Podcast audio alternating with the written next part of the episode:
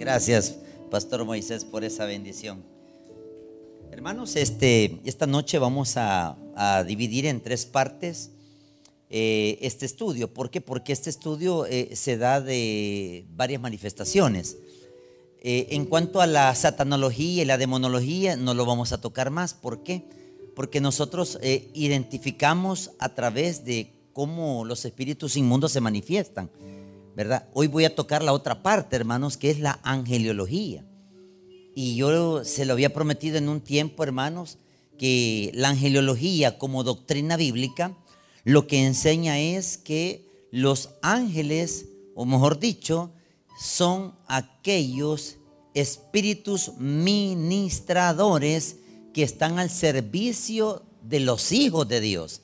Fíjese que el libro de Hebreos cuando yo estuve investigando un poquito más, escarbando la historia, eh, descubrimos, hermanos, que el libro de los Hebreos habla de que cuando habla de Jesús es superior a los ángeles. Así lo dice.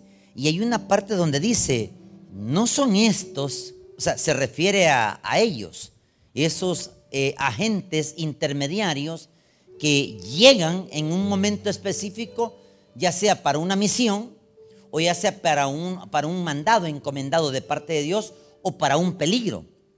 Y eso lo que trata es la angeliología, que están ellos, los ángeles ministradores, al servicio de quién? De los hijos de Dios. Y de eso vamos a descubrir esta noche, hermanos. Quiero que abra sus Biblias en capítulo 5 de Hechos. Hechos capítulo 5. Así sentaditos. Hechos capítulo 5, versículos del 19 al 23. Vamos a hablar tres episodios, tres episodios donde, ¿cómo se manifiestan ellos? De una forma sobrenatural, hermanos. Pero no es como uno cree que se manifiestan, son de las formas que uno ni cuenta uno se da cuando están ellos enfrente. Se lo digo, ni cuento no se da cuando están ellos enfrente. Y a veces pasan tan cerca de nosotros que ellos van a ayudar a otro o a ministrar a otro. Dice la palabra de Dios así. ¿Lo tenemos, hermanos? Hechos capítulo 5, versículo del 19 hasta el 23. Dice así. Mas el ángel del Señor, abriendo de noche las puertas de la cárcel y sacándolo, dijo, id y puestos en pie en el templo, anunciad al pueblo todas las palabras de esta vida. Habiendo oído esto, entraron de mañana al templo y enseñaban. Entre tanto vinieron al sumo sacerdote y los que estaban con él y convocaron al concilio y a todos los ancianos de los hijos de Israel y enviaron a la cárcel para que fuesen traídos. 22. Pero cuando llegaron los alguaciles, no los hallaron en la cárcel. Entonces volvieron y dieron aviso, diciendo, por cierto, la cárcel hemos hallado cerrada con toda seguridad y los guardas afuera de pie ante las puertas, mas cuando abrimos a nadie hallamos dentro. Nos ponemos en pie, vamos a orar. Gracias Señor por la palabra, por la administración, por la enseñanza. Acláranos Señor la mente para poder entender las cosas sobrenaturales.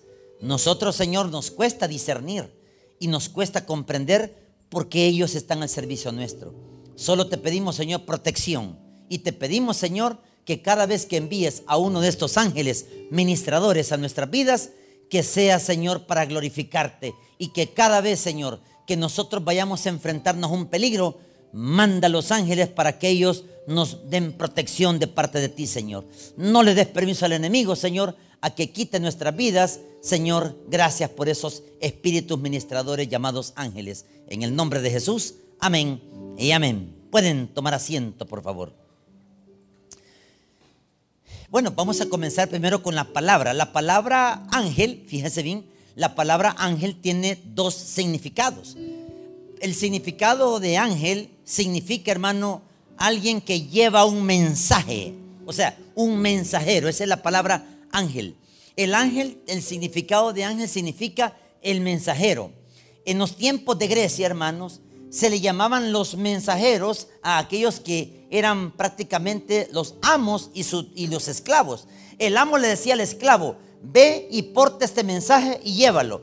Ellos, siendo personas humanas, llevaban el mensaje, llevaban el recado, abría el pergamino y se daba por enterado del mensaje.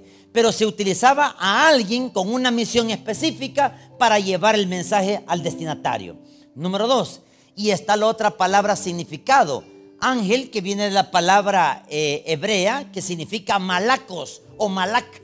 La palabra hebrea, malac o malacos, significa, hermanos, alguien con una misión encomendada por Dios para específicamente una ayuda suya. La ayuda puede ser de dos formas o varias formas. Una puede ser para juicio, hermanos. Le pongo un ejemplo. El rey Ezequías estaba turbado, estaba afligido, estaba preocupado. Y llegó en pánico, hermanos, en que el estrés y el miedo, hermano, lo acogió. Y aparece el profeta Isaías, un empleado de la corte del rey, le dice, mi rey, ¿qué le pasa? Viene Ezequías, le dice, tengo miedo. Pero ¿cuál es el miedo? Le dice, me vienen a invadir, quieren matar a toda mi familia y han mandado al Rapsaces, al general de Asiria, que es Senaquerib, y quiere que entregue a mis hijos. No, mi rey, vamos a orar. Cuando Isaías le enseña a orar y a clamar a Dios, dice que en la noche en el campamento de Asiria, dice que el ángel de Jehová apareció y mató a 185 mil asirios, mató hermano. En segunditos duró eso, hermano. Y cuando fueron a darse cuenta, hermanos, habían cadáveres, hermanos. Y dice que Sanaquerib, hermanos, él huyó para el monte Ararat, allá por donde reposó el arca de Noé, en Armenia, que está cerca de Turquía, Asia Menor y Asia Mayor. Allá está el arca de Noé, hermanos. Y resulta que cuando reposó ahí, sus propios hijos, hermanos, de Senaquerib, lo asesinaron de noche. ¿Quién mandó la ayuda, hermano? Dios. ¿A quién mandó? Al ángel. ¿Y el ángel con qué misión llegó? A matar. Ese es cuando un enemigo quiere atentar contra usted. Le pongo un ejemplo. En Zacatecoluca, hermanos, había un señor que estaba él muy afligido por la renta. Usted sabe que ser víctima de estas personas que lo rentean a uno, uno entra en pánico, entra en miedo, entra en temor. Porque si usted no la paga, lo matan. Y el Señor dice que le dice, mire pastor, me dice, yo no hay qué hacer. ¿Y qué le pasó? Le dije, fíjate que me van a matar. Quieren matar a mi hijo el mayor, me decía. Y si no pago la renta, pastor, ¿qué hago? Pero él llorando, hermano. Oremos, le dije yo. Pero yo creí que me iba a decir, ¿y usted cree que con oración Yo creí que me iba a salir así. Pero ¿sabe qué me dijo él? Vaya, pues me voy a poner de rodillas. Hijo, vénganse, pónganse de rodillas. Y en lo que se ponemos, se ponen de rodillas, solo lo único que dijimos, Señor, que el ángel de Jehová campa alrededor de los que le temen. Eso es todo lo que hicimos. Ya vamos a descubrir este pasaje bíblico. Y cuando se oró, hermanos, mire, ellos estaban preocupados todavía. Yo le decía, mire, no le va a pasar nada. Y yo jugándome, hermano, no le va a pasar nada. Y él me dice, no, hermano, yo sé que no va a pasar nada. Al día siguiente, en el sobre de ofrenda, o sea, agarró un sobrecito, metió el dinero de la renta, porque lo metió ahí, y dice, bueno, Señor, si me vienen a matar ahora, por lo menos, Señor, yo no voy a dar lo que, lo que ellos me piden. En el momentito, hermano, se parqueó el carro y ahí venían los dos hombres, cabal, los dos muchachos. No, no, tenían ninguna mancha de tatuajes y llegaron. Al cruzarse la calle cuando un carro del otro lado les dispara, los mató. Ahí quedaron. ¿Por qué pasó eso? Porque él clamaba por, él no clamó para que los mataran, él clamó para proteger su familia. Entonces, hermanos, Dios puede enviar ayuda. Usted no debe de tener miedo. ¿Por qué, hermanos? Porque el miedo lo pone el enemigo. Y como tenemos la carne, la carne absorbe el miedo, hermanos. Y cuando la carne absorbe el miedo, entramos en un estrés y en un pánico. Es ahí donde nosotros pedimos una consulta con el pastor. Pastor, mire, me va a pasar esto. Lo más que puede hacer el pastor, mire, no va a pasar esto, haga esto. Él le va a dar los lineamientos el pastor. Y por ende, hermano, ¿sabe qué hace Dios? Dios no puede, oiga bien, Dios no puede dejar por burlada la palabra que le pase algo. Entonces, hermano, Dios no protege, pues. Entonces Dios es mentira, pues. Si no nos protegiera hasta ahora, mire, solo en la pandemia, hermano, es una evidencia que el ángel de Jehová estuvo cerca de usted. Solo el hecho que usted, hermano, no le pasó este día nada, hoy, hoy, es porque hay un, alguien protegiéndolo a usted, hermano. Ahora, solo para la misma introducción. Ahora, para entender la protección, mire por favor, vámonos a, para entenderlo mucho mejor. Vámonos a Salmos 34. Ya vamos a, a entrar a Hechos de los Apóstoles. Solo hasta la introducción. Salmos 34 versículos del 4 al 7. ¿Por qué los ángeles entran en protección a favor suyo? Porque Dios, hermanos, Él tiene la responsabilidad de cuidar sus hijos. O sea, Él no lo va a dejar tirado como un hijo cualquiera. Es que si usted es propiedad de Él, Él va a enviar un cercado. Mire que dice Salmo 34, versículos del 4 al 7, ¿lo tenemos? Mire, solo vea esta promesa, hermano. Esta es una promesa para cuando usted entre en, temor, en aflicción, hermano, no le va a pasar nada. Porque entonces esta promesa es una mentira. Pero como Dios cumple lo que Él dice, mire que dice el 4. Busqué a Jehová y Él me oyó. Y me libró de qué, hermanos. Entonces, ¿quién quita el miedo? Dios. Y mire que dice el 5. Los que miraron a Él fueron alumbrados. Mire, qué lindo esta promesa. Y sus rostros no fueron o sea que él, va a cumplir, hermanos. Porque mire que es el siguiente versículo, el versículo 6. Este pobre clamó y le oyó Jehová y lo libró de todas sus angustias. Siete es la promesa más grave. El ángel de Jehová acampa alrededor de los que le temen y los... ¿Verdad que la palabra defender significa que no lo van a tocar? No lo van a tocar. Mire, yo lo tengo bien claro en, un compañero de la universidad hace muchos años. Siempre bajamos por la Plaza Simón Bolívar, siempre pasamos, siempre pasábamos porque íbamos a pie. Después de clases de la universidad, salíamos a las 8. Y él mismo me decía, mira Tony, yo siento que nos van a saltar, no nos van a saltar, hombre, le decía. Vos camina. Y cabales, se nos pegaron dos muchachos, hermano. Dos se nos pegaron atrás. Correr, le dije yo. Y él me dijo, no, me no voy a correr. Uy, dije yo, cuando volteé a ver atrás, hermano, llega la policía Así llegó la policía, hermano. Y va y dice, al suelo, al suelo, al suelo, todos hacia el suelo. Y yo me tiro al suelo. No, usted no, él dijo. Hijo, qué terrible. Y yo me tiro al suelo, hermano, hasta de las manos hacia atrás. ¿Y qué le pasa a este señor? No es que es evangélico, Dios. Desde allá lo veníamos vigiando. Veo quién vio la protección. ¿Cómo? ¿Quién sabía? Mire, nosotros ni sabíamos. Si el otro, porque lo, lo presintió, ¿no? Es que ahí venían detrás. ¿Y quién mandó la policía? Dios. Y no son ángeles, pues. No todos, porque tienen cachos uno. Pero imagínese, hermano, qué terrible, hermano, es la protección de Dios en el momento que usted lo, oigan, que lo necesita. Porque Dios no puede dejar burlada su protección, hermanos. Él tiene que cumplir lo que Él dice. Y si aquí lo dice, hermano, es porque es cierto. Y mire, e, esa es una, una parte. Ahora, ¿Sabe usted también, hermanos, que viene otra palabra griega que significa angelus, que significa el portavoz del mensaje? Ejemplo, María, estando eh, desposada, dice que llegó Gabriel, así dice, llegó Gabriel. Él era el mensajero. ¿Cuál es el mensaje?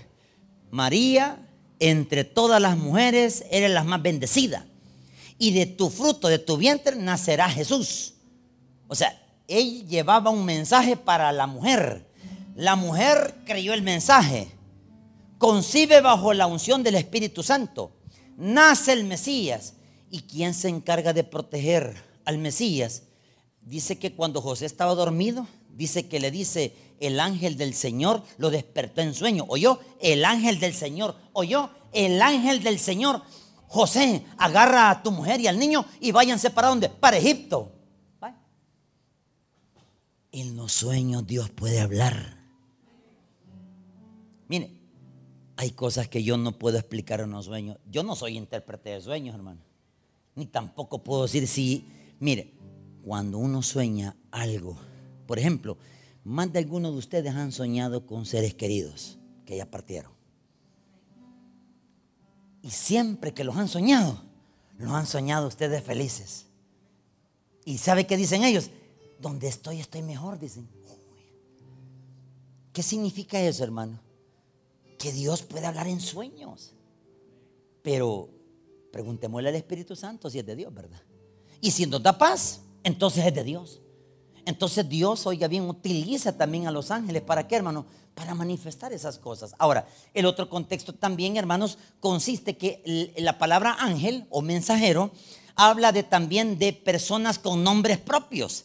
Ejemplo, en el Antiguo Testamento, hermanos, habían un ángel, o mejor dicho, un rango de ángel con nombre propio. ¿Y cómo se llamaba? Miguel. Ahora búsquese solo para entenderlo. Daniel 9:21. Daniel 9:21.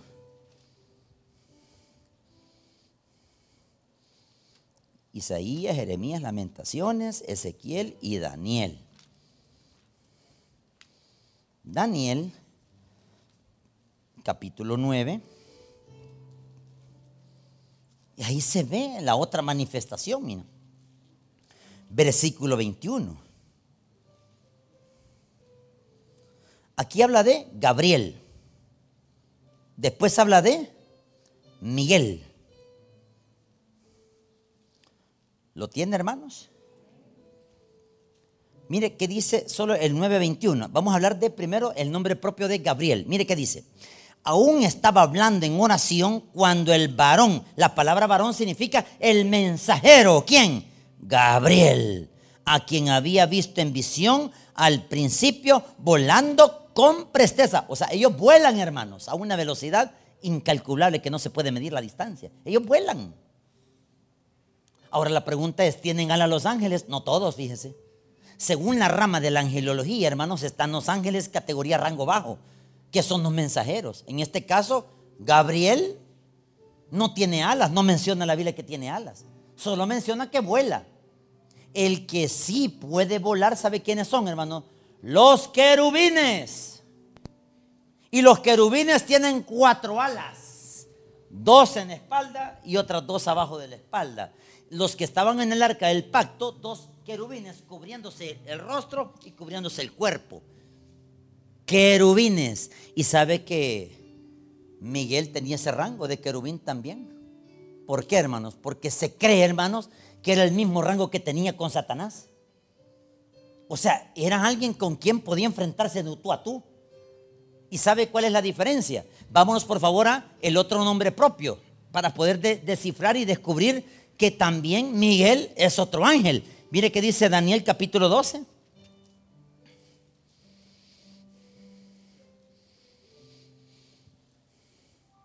Ahí están los nombres propios. Son los, oiga bien, y en el Nuevo Testamento también habla de Gabriel. Y en el Antiguo Testamento también habla de, Gabriel. Y en el Antiguo Testamento también habla de Miguel. Y en el Nuevo Testamento habla de Miguel también. Mire que dice 12.1, lo tenemos. Todo es el 12.1 de Daniel. Dice, en aquel tiempo se levantará quién? El gran príncipe. O sea, este tiene un rango, hermanos, como un general. Un general, hermanos, aquel que va a agarrarse con otro general. Por eso es que Satanás y Miguel, hermanos, oiga bien, tienen esos dos rangos especiales. Le voy a poner un ejemplo. Vámonos, por favor, hermanos, a Apocalipsis 12. Estamos hablando de los rangos. Apocalipsis 12. Así despacito búscalo. Y ahí se va a dar cuenta los nombres. Apocalipsis 12.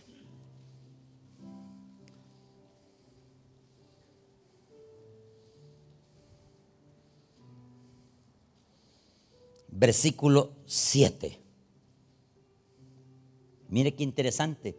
Miguel también tiene ese rango de, general de querubín. Mire qué dice, después hubo, estamos en Apocalipsis 12, 7, después hubo una gran batalla en el cielo. Miguel y sus ángeles luchaban contra Satanás y con sus ángeles. ¿Se da cuenta, hermanos? O sea, ahí hay dos rangos, hermano. Miguel con Satanás los ángeles de menor rango con otros ángeles de menor rango, o sea, de tú a tú. Ahí dice la Biblia que tienen nombres propios los ángeles. Querubín. Fíjese que otro, otro detalle importante, los libros apócrifos. Vuestro pastor ha explicado esto en anteriores sermones, yo los he escuchado. Habla de que los libros apócrifos son aquellos libros que no fueron inspirados en el canon bíblico, o sea, están fuera del canon bíblico, porque de, nuestro canon bíblico solo tenemos 66 libros. Tenemos 39 en el Antiguo Testamento y tenemos 27 en el Nuevo Testamento. En total son 66 libros. Una vez teniendo 66 libros, el libro de los apócrifos habla del libro de Tobías. Y en el libro de Tobías, en el apócrifo, menciona a un arcángel llamado Rafael. Lo menciona. Y dice que Rafael le dice a Tobías, en el apócrifo, le dice, ve al río y saca del pez que vas a sacar, saca las vísceras. Y ahí verás la interpretación.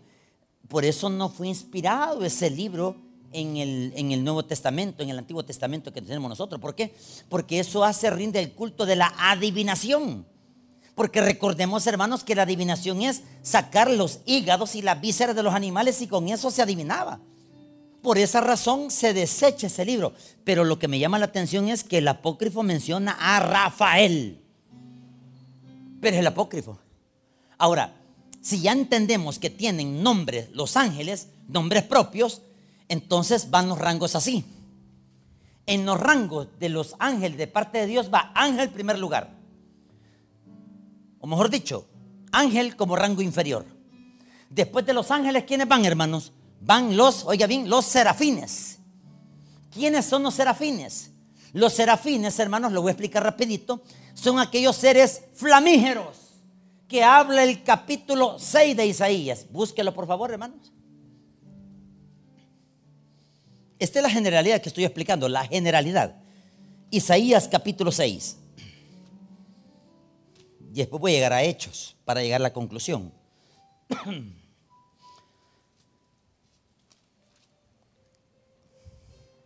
Mándamela con, con, con Hugo. Gracias. Si puedes tibia, mejor. Isaías capítulo 6. Mire que dice por favor el, el versículo 1 y 2. ¿Lo tenemos hermanos?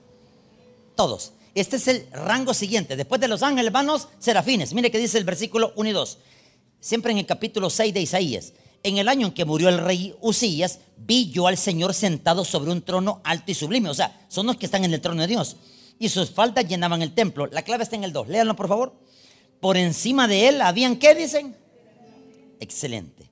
Ahora, estos serafines dicen las características, todos. Cada uno tenía seis alas.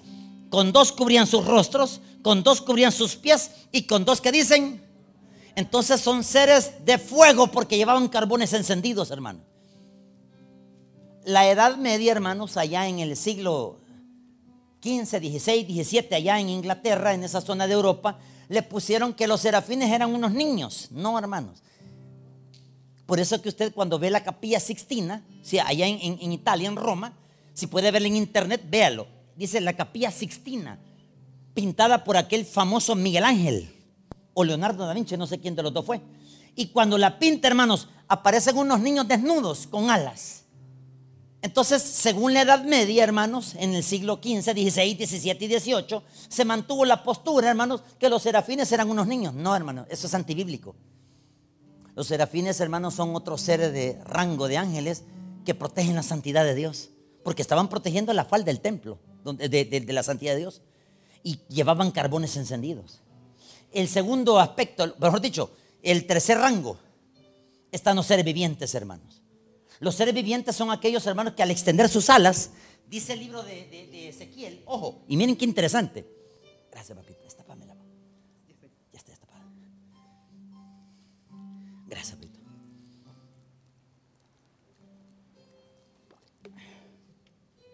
Amén.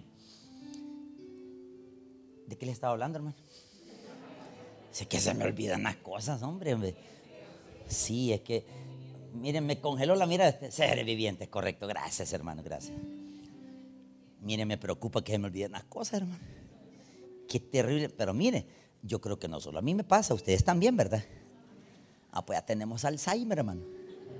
Sí, bueno, nos va la chaveta por otra parte, hermano. Dios guarde, hermano. Ok, vámonos al libro de Ezequiel, por favor. Ezequiel, rapidito. Y qué dato más interesante, solo los profetas mayores hablan de esto, fíjese. Solo los profetas mayores. Y mire que dice Ezequiel, capítulo 1. En el versículo, por favor, 5. Ezequiel capítulo 1, versículo 5. Isaías habla de quiénes? De los serafines. Amén. Ezequiel, el otro profeta mayor, habla de los seres vivientes. Mire qué interesante, hermano. Solo estoy tocando, repito, la generalidad para tocar lo específico. Mire qué dice en el versículo Ezequiel capítulo 1, versículo por favor el 5, todos.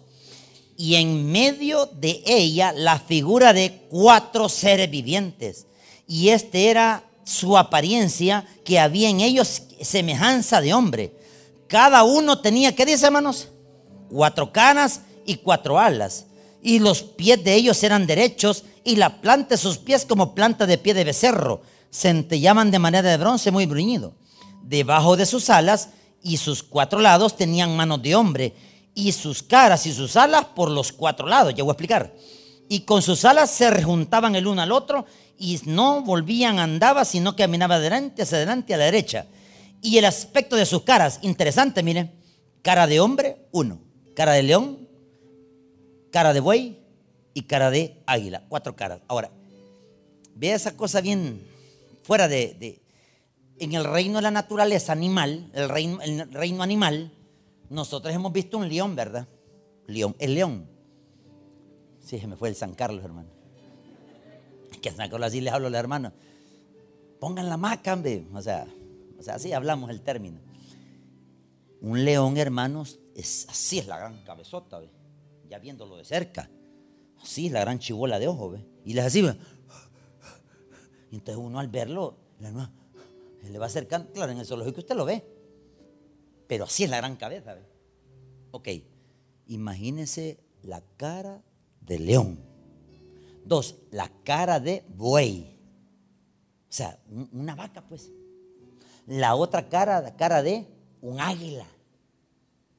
Y la otra cara de un hijo de hombre, la cara de hombre. Ahora, la pregunta es, o sea que cambiaba de cara y dice que los pies eran derechos. O sea, ¿ha visto el zanco de una vaca? ¿Cómo es? Es recto, ¿verdad? Así son las patas de estos seres vivientes. Pero solo son dos patas. O sea, se mueven y dicen que, oye bien, hay cuatro ruedas abajo. Y la pregunta es, ¿cuántas alas tienen? Cuatro. Cuatro alas también.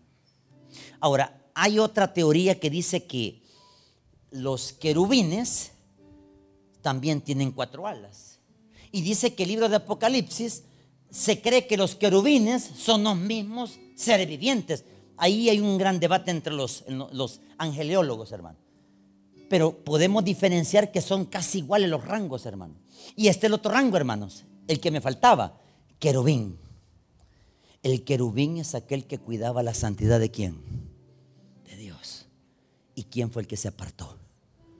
Lucero, hijo de la mañana. Entonces, hermanos, teoría. No estoy diciendo que es bíblico esto, esto es una teoría que lo compartimos en el seminario. Por eso es que cuando ustedes, cuando abramos el seminario acá, hermanos, si usted quiere estudiar, hermano, usted puede aprender de Biblia, hermano. Aprenda de Biblia. Mire, no es malo aprender de Biblia, hermano. Porque el seminario lo que le va a enseñar son las herramientas para poder debatir con alguien la mentira y la verdad.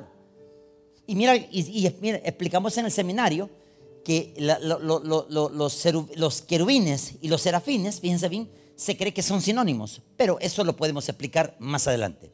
Ahora, la pregunta es, esos son los rangos angelicales de Dios. ¿Y los rangos de Satanás cuáles serán?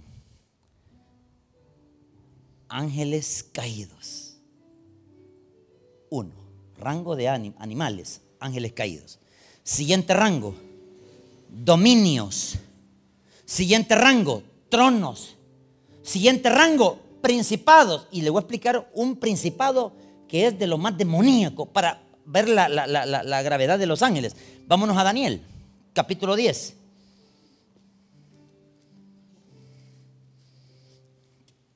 Daniel capítulo 10.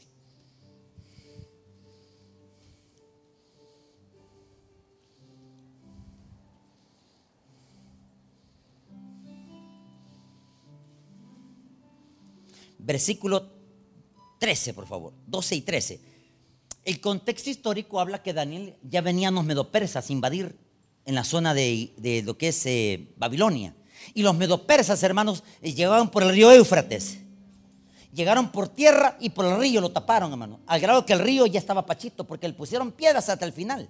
Entonces, cuando el río va bajando, la cauce, el cauce, es porque le pusieron piedras y los soldados iban a asesinar a quién? A Belsasar. Y en ese momento, ¿quién estaba en ayuno y oración? Daniel. Mire que dice en el versículo 12. Entonces me dijo, Daniel, no tengas miedo, porque desde el primer día que dispusiste tu corazón a entender y a humillarte en la presencia de quién, hermano, de tu Dios, fueron oídas tus palabras. ¿Cuál palabra? La oración de que él tenía miedo. Mire qué dice. Y a causa de tus palabras, ¿qué dice? Yo he venido. El 13 es la clave. Mas el príncipe del reino de quién? Ese es otro, mire, es otro dominio los principados, hermano, en cada país hay un príncipe que domina, hermano. En Irán, atención, Irán es, oiga bien, la zona donde están los persas. Ahorita en la actualidad. Dígame qué evangelio hay ahí. No hay nada, hermanos. En Irán matan a los cristianos, hermanos. Porque las leyes del Islam, hermano, están gobernadas por un príncipe de Persia. Yo no estoy, yo no estoy en contra del Islam. Lo que sí estoy en contra de ellos, ¿sabe qué es? Es la doctrina que nos quieren meter, hombre. Nosotros somos cristianos, hijos de Dios. Yo no puedo creer en ellos, hermanos. Porque ellos adoran a un Dios diferente, Alá. Ah, que lo dice el Corán. Sí, pero el Corán es otra escritura diferente a la nuestra. Es que se parecen, no se parecen porque hay un príncipe de Persia que gobierna ese sector, hermano. Y muestra de ello, las mujeres son muertas a cada rato. Matan a las mujeres. Imagínense que una mujer en, Pakistán, una mujer llamada, no recuerdo, ella fue la primera ministra, se puso un pantalón, hermano, por primera vez esa mujer. Y no pusieron una bomba, pues. Solo por ponerse pantalón. Qué locura es esa, ¿verdad, hermano? Ahora, yo no estoy, yo no estoy tampoco contra los pantalones ni, a favor de los pantalones. No, no, no, no estoy hablando de eso. Estoy hablando de la cultura. Porque hay un príncipe que gobierna en ese sector. Y si hay principados, hermanos, imagínense en ciertos países donde no entra el Evangelio, esos son los principados dominios de Satanás. Principados. Oiga bien, tronos, gobernadores de las tinieblas. Son rangos, hermanos. Ahora pregúntese. ¿Los ángeles nos ministran a nosotros? Sí. Ahora, regresemos ahora para entender el contexto. Hoy vámonos por favor a donde estábamos al inicio. Hechos de los Apóstoles, capítulo 1, versículos 9 y 11. Hoy sí entramos ya en materia. Ya hablamos de los rangos, ya hablamos de los dominios, principados, de los enemigos, ya hablamos de los rangos de los ángeles de parte de Dios. Ahora mire que dice, ¿qué tipo de ángel era este? Mire qué interesante, hermanos. Vámonos a Hechos capítulo 1, versículo 9, por favor, al 11. Estos eran ángeles que daban una noticia. Atención, la misión de estos dos ángeles, ¿cuáles eran, hermano? Dar la noticia. ¿Noticia de qué? Mire cuál noticia le van a dar a los apóstoles. Versículos 9 al 11. ¿Lo tenemos, hermano? Hechos capítulo 1, versículos 9 y 11. Dice así. Y habiendo dicho estas cosas, Jesús Viéndolo ellos, fue alzado y le recibió, ¿qué dicen? Una nube que se le ocultó de sus ojos. Todos el 10. Y estando ellos, los apóstoles, con los ojos puestos en el cielo, entre tanto que Jesús se iba, y aquí se pusieron junto a ellos dos varones con vestiduras. Esos son mensajeros. Ni, ni cuenta, así estaban todos los apóstoles una, una boca abierta y viendo para arriba. Y los ángeles ahí estaban los dos, ahí estaban los dos. Dice que con ropas blancas. Lo está relatando el doctor Lucas, hermanos. Oiga bien, el doctor Lucas es un examinador. Le preguntó a Mateo, ¿qué eran? Ángeles. Le preguntó a Marcos, ¿qué eran? Ángeles. Le preguntó a Pedro, ¿qué eran? Ángeles. Le preguntaron a cada apóstol que estaba reunido, ¿quiénes eran esos dos seres? Y todos los apóstoles coincidieron en quiénes, hermano? En estos dos ángeles y sabe una promesa. ¿Cuál era la misión que le estaban diciendo los ángeles?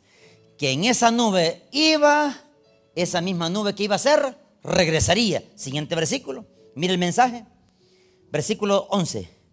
Los cuales también les dijeron, varones galileos, ¿por qué estáis mirando al cielo?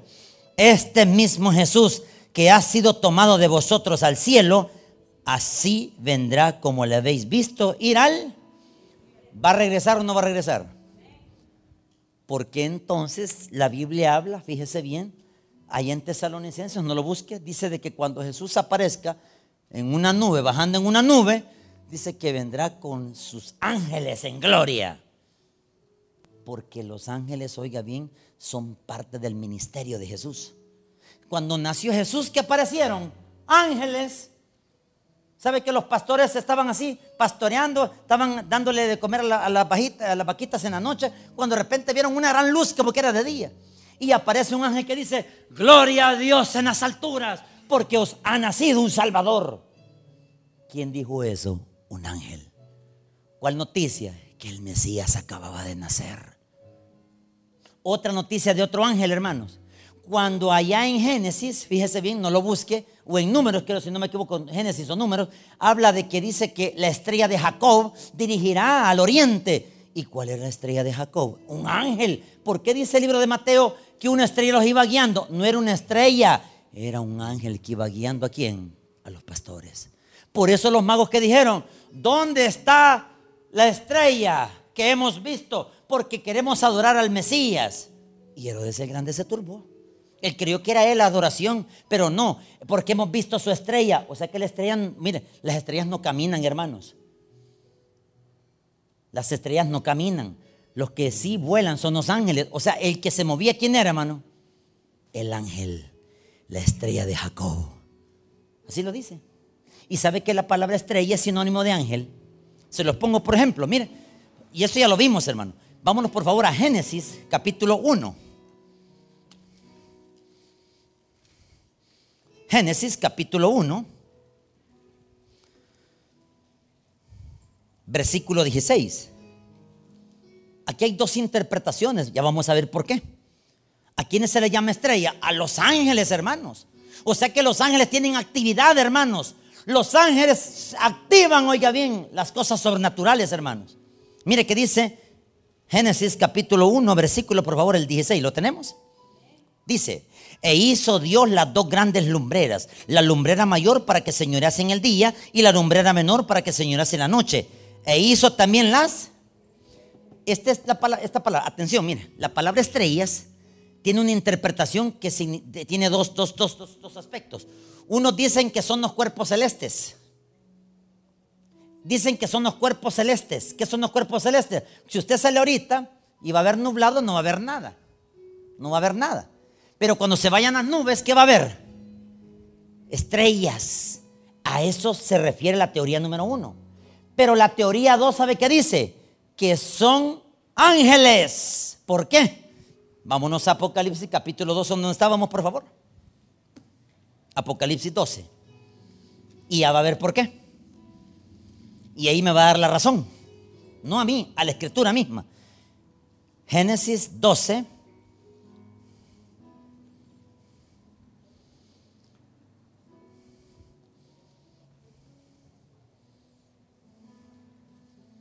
Versículos, por favor. El, permítame. El 4, ¿lo tenemos?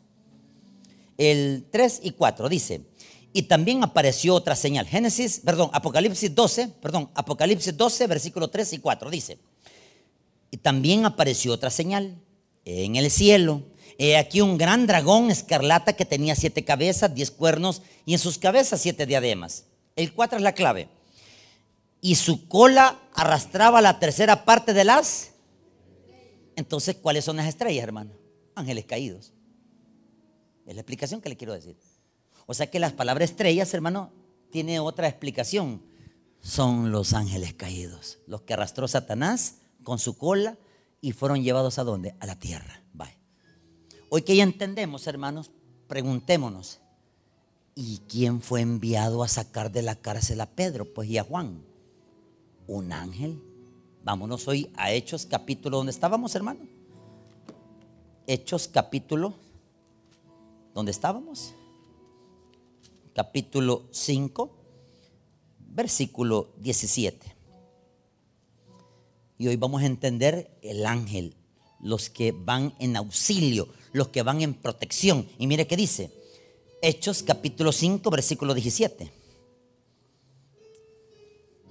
Dice, entonces, levantándose el sumo sacerdote y todos los que estaban con él, que esto es la secta de los quienes, de los saduceos. Mire qué dice, con él, que esta es la secta de los saduceos, se llenaron de celos. El 18, y echaron mano a los apóstoles. Manche su Biblia y ponga a Pedro y a Juan, porque a esos dos se refiere. Pongan su ahí manchela, manchela con un lapicero. Póngale Pedro y Juan. Mire qué dice. Y les pusieron en la cárcel pública. Todos el 19. Hoy la pregunta es, cuando alguien está en peligro, Dios manda ángeles. Y mire qué dice el 19. Mas un ángel del Señor abriendo de noche las puertas de la cárcel y sacándolos, dijo, cuando dice sacándolos se está refiriendo a los dos apóstoles, a Pedro y a Juan. Mire qué dice, id y puestos en pie en el templo, como quien dice, vaya, ya los sacamos de la cárcel, ahora vayan al templo, porque allá tienen que ir a declarar la palabra, porque allá se convirtieron cinco mil personas. Por la palabra se convirtieron cinco mil personas. Por la palabra se convirtieron cinco mil personas. Sigan anunciando a Jesús. Y mire qué dice id puestos en pie en el templo. ¿En cuál templo? En el pórtico de Salomón, ¿se recuerdan, hermanos? Ahí enseñaban, instruían. Mire qué dice. Anunciad al pueblo todas las palabras de esta vida. ¿Cuál vida? La vida eterna, Jesús. Hermanos, ¿qué anuncia los, ganadores de almas que fueron almas este día? ¿Qué fueron a anunciar? La vida. Exacto. A ganar almas fueron. Fueron a salvar vidas. A eso nos mandó el Señor. Y la pregunta es, ¿y quién nos protegió, hermanos? El Señor, ¿por medio de quién? De los ángeles. Mire, yo garantizo, y esto lo pongo en garantía porque esto es cierto. La hermana Vilche ya está en la presencia del Señor, una señora anciana. Cuando me decía un día, mire, Tony, no aguanta las rodillas, me decía, una señora de, ya de 70 años. Hermana Vilche, ya no salga a ganar almas. No, me dijo, todavía aguanto, me dijo ayúdeme a pasar la calle, me dijo. La pasamos de la calle. Entonces cuando la pasamos de la calle, mire cómo Dios, hermano. Ella estaba ganando almas ahí a unas personas que estaban en las gradas. Y mire, hermano, es que ahí se ve lo sobrenatural. Los que, los que le habíamos dejado eh, al otro lado de la calle, la hermana Vilches se regresa, hermano. Y venía un bus de la ruta 22, hermano. Del centro, hermano. Ahí por el Parque Libertad. Venía, pero con todo ese animal. Y sabe qué pensamos, la hermana Belcha, gritamos todos. Y ella caminó.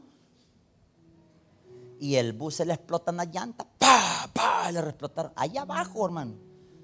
Y se fue a dar con un poste el bus. Asumo yo, ¿quién estaba salvando vidas? Una mujer, ¿verdad? Una, una hermana, ¿verdad? ¿Sabe cuántas almas ganó esa mujer? Ganó cinco en ese ratito. ¿Usted cree que Dios le iba a dejar perder? Si alguien está trabajando para Dios, ¿cuál es la obligación de Dios? Cuidarlo. Ahora entiende por qué no le han quitado la vida, hermano. Porque hay alguien que está detrás, que son los ángeles. Lo que pasa es que usted no lo ve. Si ellos están jugando damas, están ahí. Y usted está, mire, hay lugares donde usted no se ve, donde se ayuda a meter, hermano, por no decir zampar, hermano. Que mira, nadie Pero usted se metió. Y ahí estaba en la cueva de esos niños, animales, ratas así. Y miren, y no le hicieron nada. Hermana, ¿qué anda haciendo por ahí? ¿A dónde en esa tienda? Ahí, mira, ahí están los muchachos. Mira, no me pasó nada. Porque los ángeles sacaron sus espadas, hermano. Para mí, son ángeles que tienen espadas. Y sí pelean por nosotros. Por esa razón, siempre cuando salgamos a la calle, hermanos, yo sí creo se lo repito, yo sí creo que Dios manda ángeles al respaldo suyo y mío. ¿Por qué los manda el Señor? Para protegernos. Eso se llama la misericordia de Dios, hermano. Mire, vámonos a otro contexto. Fíjese que si lo sacó de la cárcel, mire cómo Dios también preservó la vida de Pedro. Vámonos a Hechos 12, me voy a adelantar, Hechos 12. Hechos capítulo 12, me voy a adelantar un poquitito, solo para ver el contexto de la protección, hermanos. Ahí está usted, ahí estoy yo, que no nos va a pasar nada, porque sabe que Dios, hermano, Él está en obligación y en la responsabilidad que si usted está trabajando para Él, se está congregando, está haciendo las cosas para el Señor, está glorificando al Señor, lo más seguro es que le va a mandar ángeles, hermano. No le va a pasar nada, es una promesa. Mire que dice capítulo 12, versículos del 1, ¿lo tenemos, hermano? Para que vea cómo mató a uno y cómo protegió al otro. Pero lamentablemente la iglesia sabe qué hace. La iglesia debe de orar para activar los ángeles, hermano. Mire, la iglesia, el cuerpo de Cristo, debemos de activar los ángeles. Mire qué dice el 12. 1. Hechos. En aquel mismo tiempo, el rey Herodes echó a mano a algunos de la iglesia para maltratarles. El 2, ¿qué dice, hermano? Y mató a espada a quién? Hermano de Juan. O sea que era un apóstol que mató, ¿verdad? ¿Verdad que sí? Era un apóstol que mató a Jacobo. Y mire qué dice en el versículo 3. Y viendo esto que había agradado a quién? a los judíos, a los que perseguían a la iglesia, a los que estaban en contra de Jesús, procedió a prender también a quién, hermanos.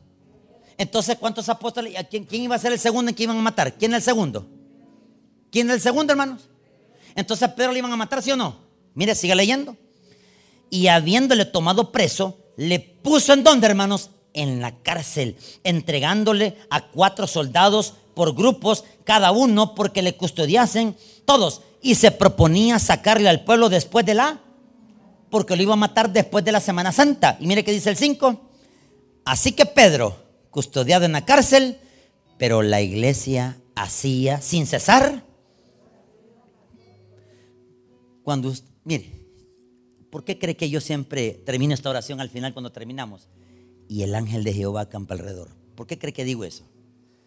Porque mi fe, igual que la suya, es que cuando usted vaya a su casa, usted vaya protegido por esos ángeles. Eso es lo que es mi deseo. Y lo cumple. Hoy sabe cuál es mi otro deseo. Que se llene.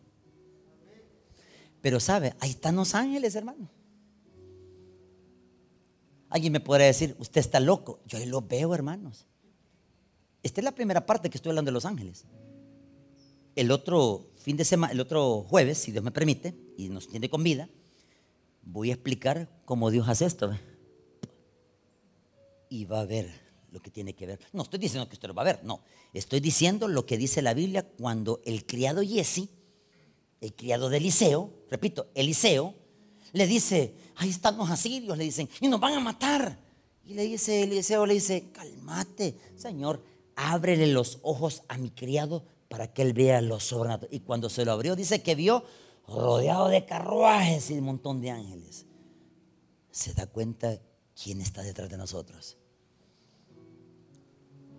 ¿Puede el enemigo pedir por su vida? Sí, el diablo pide por su vida, hermano. ¿Sabe qué dice el diablo? Señor, quiero matar a mi hermano Moisés. Voy a mencionar a Moisés. ¿Y sabe qué dice Dios? No porque esté en la cafetería, dice Dios. Pues sí, porque nos debe comer. Pero ¿quién está orando por Moisés? como dice el versículo 5, leámoslo otra vez. Así que Pedro, custodiado en la cárcel, pero la iglesia hacía sin cesar oración. ¿Quién está orando por Moisés? La iglesia, nosotros. O sea que si oramos los unos por los otros, los ángeles se activan. Y miren cómo es el milagro. Versículo 6, todos. Y cuando Herodes le iba a sacar aquella misma noche, estaba Pedro durmiendo entre los dos soldados, sujeto con dos cadenas y los guardas delante de la puerta custodiaban la cárcel. He aquí que se presentó quién? Un ángel del Señor y una luz resplandó del cielo de la cárcel y tocando a Pedro en el costado le despertó diciendo, levántate pronto. Y las cadenas se le cayeron de sus manos. Versículo 11, por favor. Hoy vámonos al versículo 11. Entonces Pedro, volviendo en sí, dijo, todos, ahora entiendo verdaderamente que el Señor ha enviado a su ángel y me ha librado de la mano de la muerte y de todo lo que el pueblo de los judíos esperaba de mí. Miren, supongamos que se lo lleve el régimen a ustedes. Ojalá que no, ¿verdad? Supongamos que me llevan a mí. Agarraron al pastor Tony. Lo estoy diciendo en broma, Señor. No quiero que me lleven, Señor. Estoy bromeando, Señor. Supongamos que me llevan o le llevan a usted. ¿Qué hay que hacer? Nada. Nada. Solo si usted, así, si usted se cree inocente, de la cara, hombre. Mire, para dar la cara, ¿qué es esto? Mire.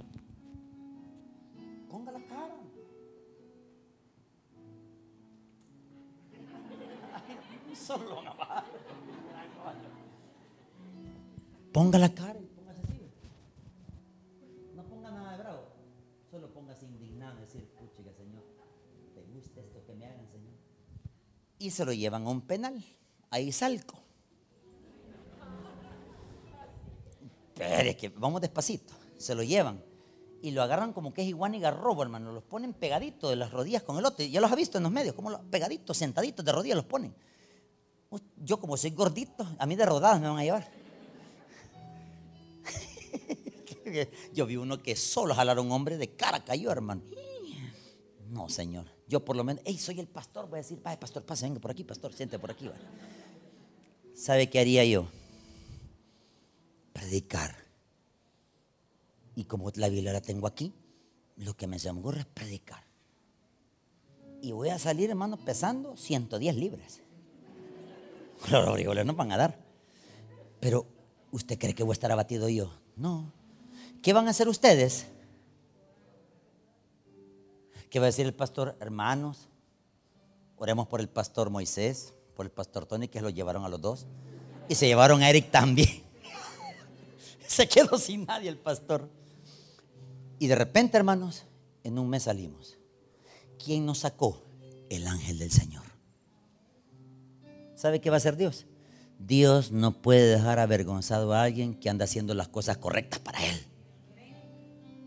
Pero si usted anda chueco o chueca, hermano, ponga sus barbas en el remojo.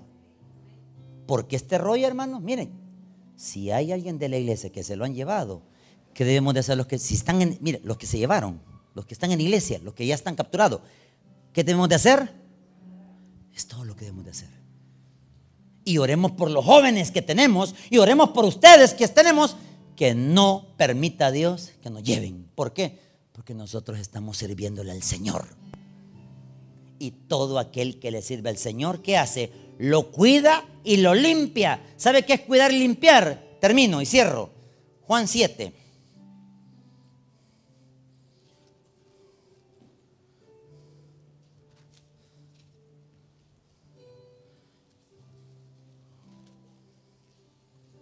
Quiero ver si ese se permítame, hermano. De los pampanitos, los pámpanos. La vida y los pámpanos. ¿Cuál es, hermano?